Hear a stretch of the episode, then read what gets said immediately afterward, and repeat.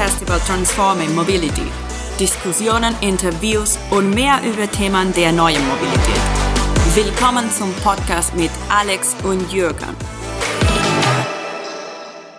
Und damit herzlich willkommen zu einer neuen Episode. Hallo und vielen Dank, dass ihr wieder dabei seid. Unsere Host Alex, Jürgen und Korrespondentin Ursula sind heute das Thema des Podcasts.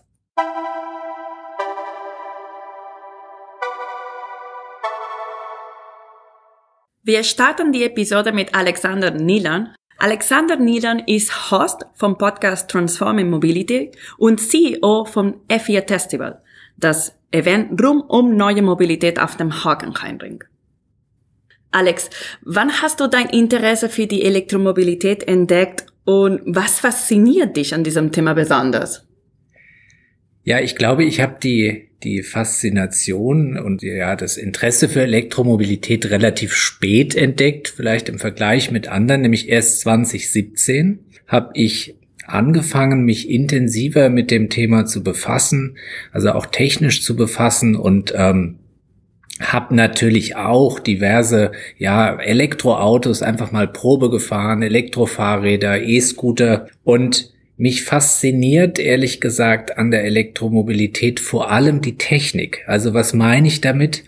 Ich bin überzeugt davon, dass der Antriebsstrang eines Elektroautos dem des klassischen Verbrenners technisch wirklich überlegen ist. Er ist wesentlich effizienter, er ist äh, kraftvoller, er ist wartungsärmer, er ist insgesamt, wenn man jetzt mal langfristig und an, an auch hohe Volumina in der Serienproduktion denkt, ist er auch günstiger. Und ich hatte jetzt gesagt Antriebsstrang und jetzt muss man natürlich auch den viel diskutierten Energiespeicher betrachten, also beispielsweise eben die Batterien.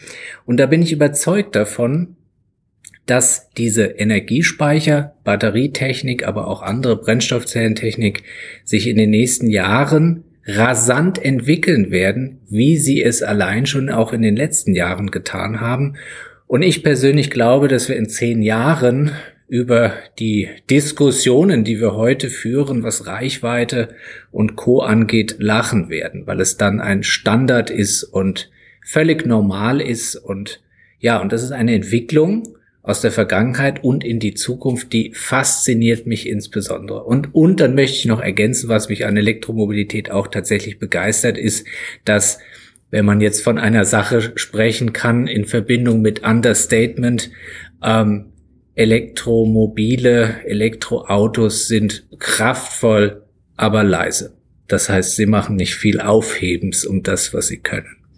Schön. Und was wäre dann aus deiner Sicht notwendig, um mehr Elektroautos auf die Straße zu bringen? Ja, da sehe ich zwei Punkte, also zwei ganz wichtige Punkte. Ich denke, das eine ist vor allem muss mehr Ladeinfrastruktur installiert werden. Also die Autos haben heute, wenn sie je nach Einsatzzweck 200, 400, teilweise über 500 Kilometer Reichweite haben, ist das völlig ausreichend. Das ist überhaupt kein Problem. Und diese Reichweite ist nicht das Problem, sondern das Problem ist eben das, das Ladeinfrastrukturnetz. Und da haben wir noch einiges zu tun in Deutschland. Und wenn das mal flächendeckend steht und man eben unkompliziert nach dem Motto, ich lade, wenn ich kann, mhm. und nicht, wenn ich muss, laden kann, dann ähm, werden wir viel mehr Menschen noch haben, die vorbehaltlos eben auf das Thema Elektromobilität umsteigen. Und der zweite Punkt ist, ich glaube, wir müssen einfach noch Überzeugungsarbeit leisten, weil viele Menschen haben Vorurteile gegenüber Elektroautos und die sind ganz leicht auszuräumen, weil sie oft völlig unbegründet sind und viele sich auch gar nicht näher informieren und eben mal eine Probefahrt gemacht haben. Und das ist etwas, das ging mir selbst so und erlebe ich auch immer wieder, wenn ich äh, Menschen sehe, die zum ersten Mal in einem Elektroauto gefahren sind, die sind plötzlich begeistert. Und das ist einfach dieses Überzeugen durch Machen, durch Ausprobieren. Das sind die zwei Punkte, die wir, glaube ich, dringend brauchen noch. Das sind gute zwei Punkte. Und jetzt weiter auch zu dem Thema Interesse zu wecken, informieren. Was sind deine Ziele mit dem Podcast oder warum bist du Teil dieses Podcasts geworden?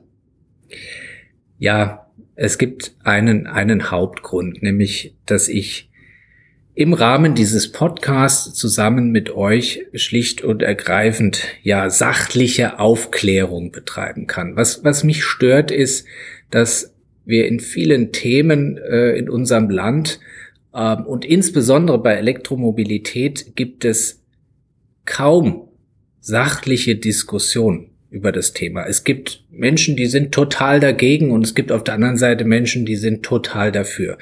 Aber eine sachliche Diskussion und Auseinandersetzung mit der Technik, mit den Auswirkungen, mit der Umweltfreundlichkeit und so weiter findet nicht statt.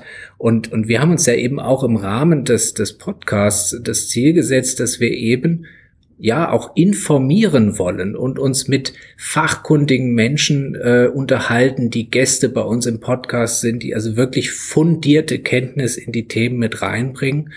Und das ist für mich ein ganz, ganz entscheidender Punkt und ein Ziel dieses Podcasts, wirklich sachliche Informationen zu geben, die Leute aufzuklären, ohne ein Lager vorzubesetzen und zu sagen, wir sind die, die total dafür sind oder die total dagegen sind, sondern es geht um Information, damit sich dann am Ende jeder sein eigenes Bild über das Thema machen kann.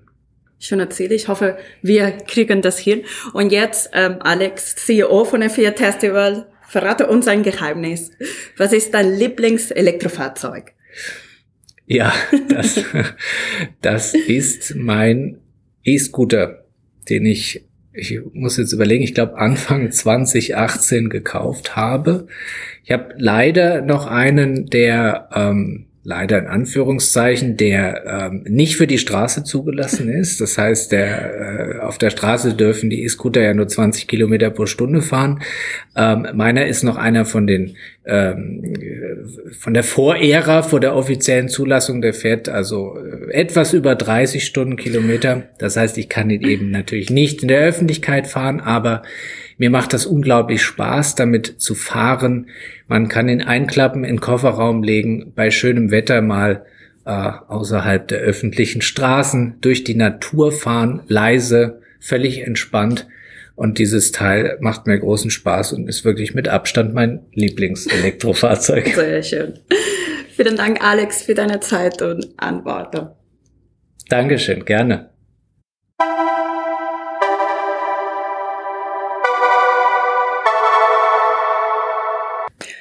Wir sprechen jetzt mit Ursula Chloe. Ursula Chloe ist unsere Korrespondentin beim Podcast. Äh, sie ist Geschäftsführerin von Juno und Partnerin des F4 Festivals. Ursula, du führst bei uns immer die Interviews. Heute bist du interviewt. Wie fühlst du dich heute dabei auf der anderen Seite? ja, das stimmt. Ähm, ich führe die Interviews für den Podcast äh, mit großem Vergnügen.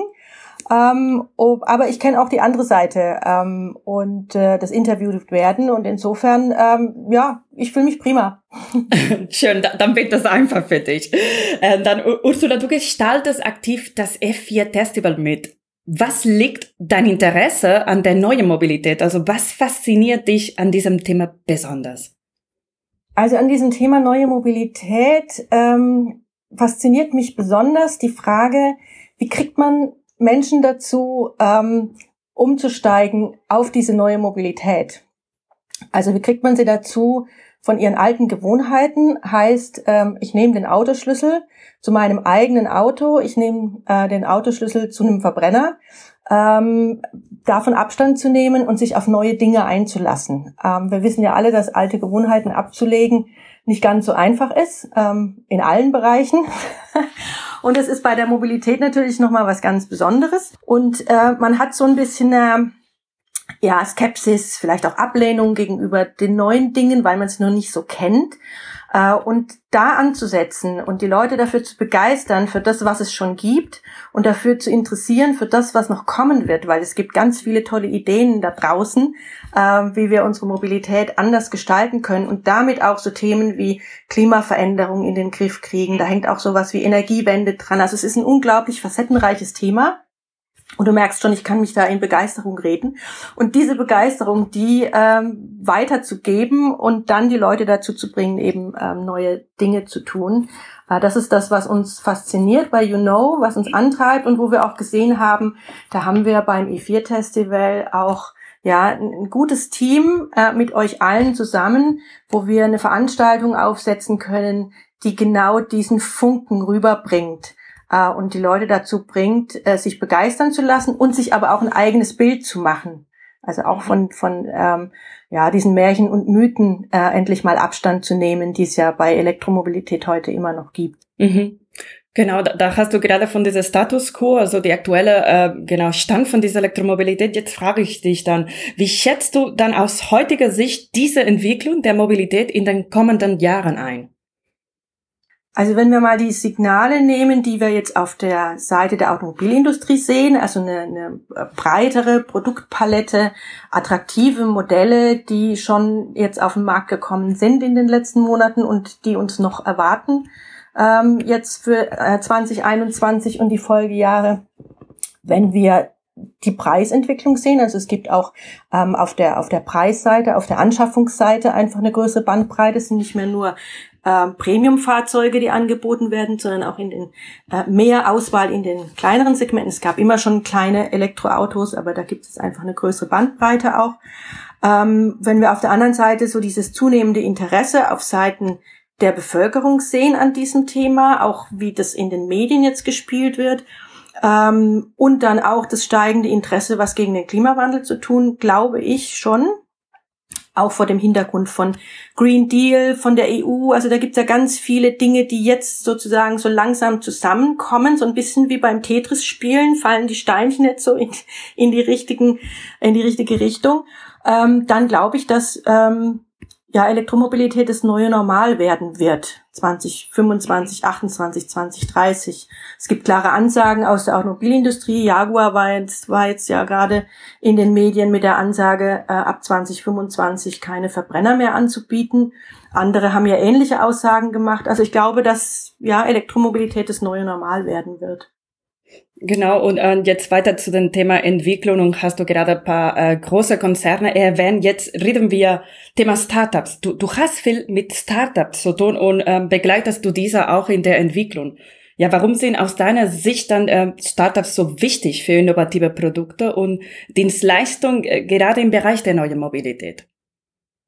Ähm, also Startups sind, äh, finde ich faszinierend, jetzt mal vom Grund her, weil die ähm, anders denken und anders ticken wie ähm, große Unternehmen. Ähm, auch das Privileg haben, anders denken zu können, weil sie eben keine großen Strukturen hinten dran haben, die sie erhalten äh, müssen, ähm, sondern die können frei denken. Und damit kommen die auf ganz andere, auch ungewöhnliche Ideen und probieren einfach mal was aus ähm, und äh, sind nicht so gebunden wie, ähm, wie große Unternehmen, wo man oft dann hört, ähm, das geht nicht, also von vornherein. Ne?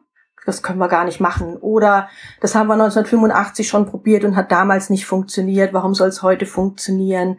Äh, oder das haben wir noch nie gemacht. Warum sollen wir das jetzt machen? Also all diese ähm, Hürden gibt es bei einem Startup nicht. Die erkennen ein Painpoint auf Seiten der Nutzer, die arbeiten auch und denken auch viel nutzerorientierter, mhm. Äh, identifizieren da einen Painpoint und wollen dafür eine Lösung entwickeln und die ganz frei. Und das bringt einfach ähm, ja mehr Möglichkeiten. Inwieweit sich das dann im Markt etablieren lässt, ist nochmal eine ganz andere Frage. Aber ähm, was ich interessant finde und faszinierend finde, sind einfach die ähm, Ideen, die da entstehen und aus diesen Ideen kann man ja dann was Brauchbares machen, ja. Ähm, anstatt gleich dran zu denken, wir machen was Brauchbares und beschränken uns dann damit. Und deswegen haben wir ja auch den Startup Award beim E4 Festival eingeführt, ähm, unter der Schirmherrschaft vom Verkehrsministerium Baden-Württemberg, beziehungsweise vom Verkehrsminister Winfried Herrmann selbst, ähm, dass wir ähm, im Rahmen des E4 Festivals auch zeigen, nicht nur zeigen, was heute schon möglich ist, sondern was da noch so ähm, entwickelt wird und welche Ideen auch die, die jungen Leute haben, ähm, die ja über die Mobilität, über ihre eigene Mobilität in 20, 30, 40, 50 Jahren nachdenken. Super. Vielen Dank, Ursula, für deine Zeit und deine inspirierende Antworten. Das war's. Ähm, genau. Danke. Dankeschön, Emma. Es hat Spaß gemacht.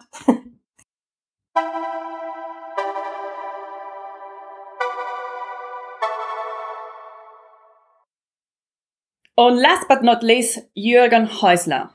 Jürgen Häusler ist auch Host vom Podcast Transforming Mobility, Geschäftsführer von Juno und Partner des E4 Festival. Jürgen, seit wann interessierst du dich für Elektromobilität und was fasziniert dich an diesem Themenfeld besonders? Ja, immer. Also für Elektromobilität interessiere ich mich schon, schon relativ lange. Das war beruflich begründet, weil wir so 2007, 2008 die ersten Aufträge aus der Automobilindustrie gekriegt haben damals.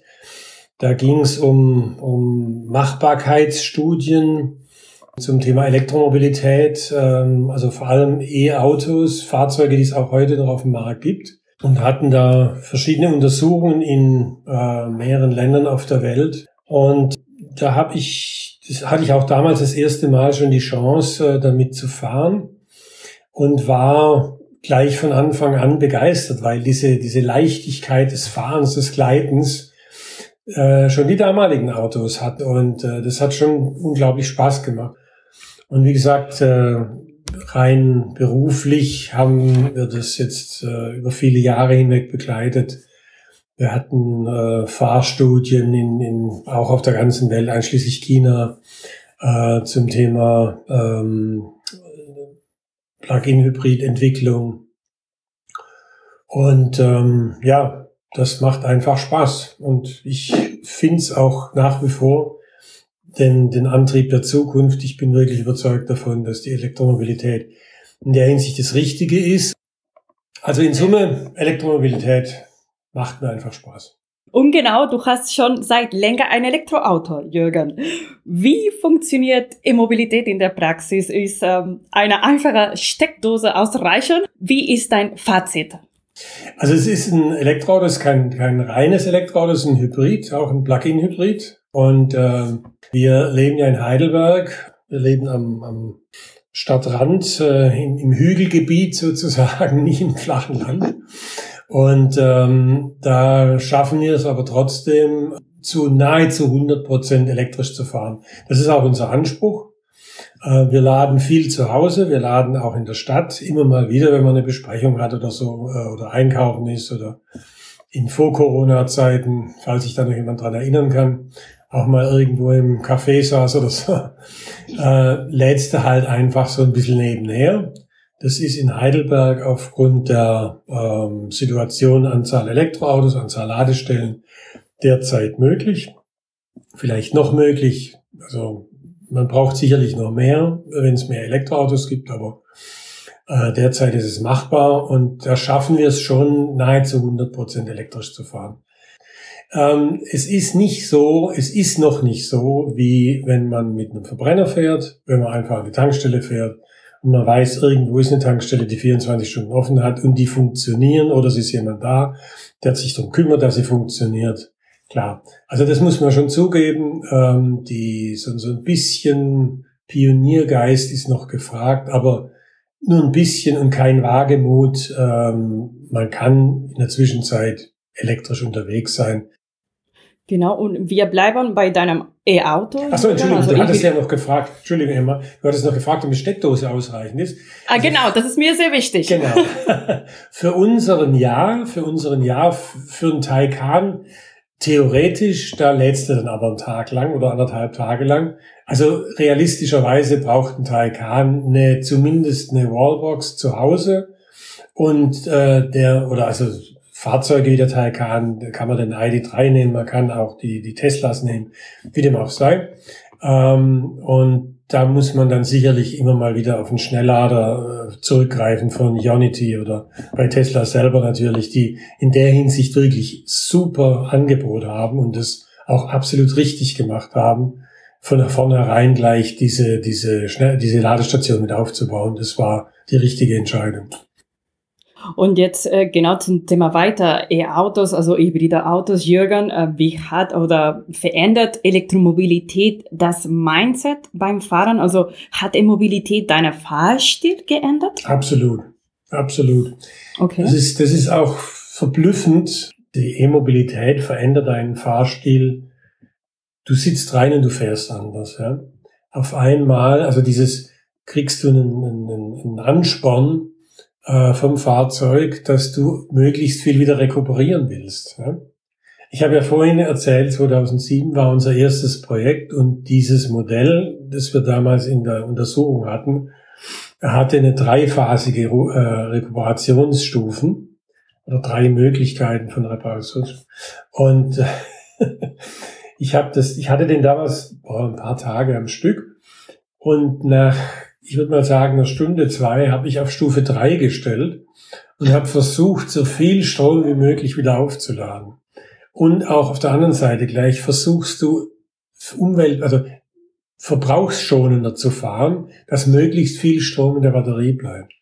Also es gibt, ich kenne zwei, drei Leute nur, als die, die, die, früher sagte man Bleifuß, ja, also sprich von verbleitem Benzin, ja, äh, fahren, also immer schnell fahren.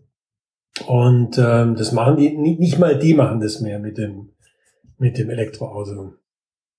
Insofern, ja, die Frage muss ich absolut bejahen. Die äh, Elektromobilität verändert das Mindset, sie verändert den Fahrstil und ähm, hin zu einem verbrauchsgünstigeren Fahren, zu einem, was uns, glaube ich, allen gut tut, zu einem entspannteren Fahren, auch in der Stadt, auch Fahrradfahren gegenüber auch anderen Autofahrern gegenüber. Es gab ja in den letzten Jahren schon die Tendenz dazu, dass alles so ein bisschen ruppiger geworden ist, also gerade auch im, im, im Autoverkehr. Und ich kann mir schon vorstellen, dass wenn mehr Leute noch damit fahren, mit dem Elektroauto fahren, dass man sich das, dass sich das, also dass man es spürt auf der Straße, dass sich das auswirkt.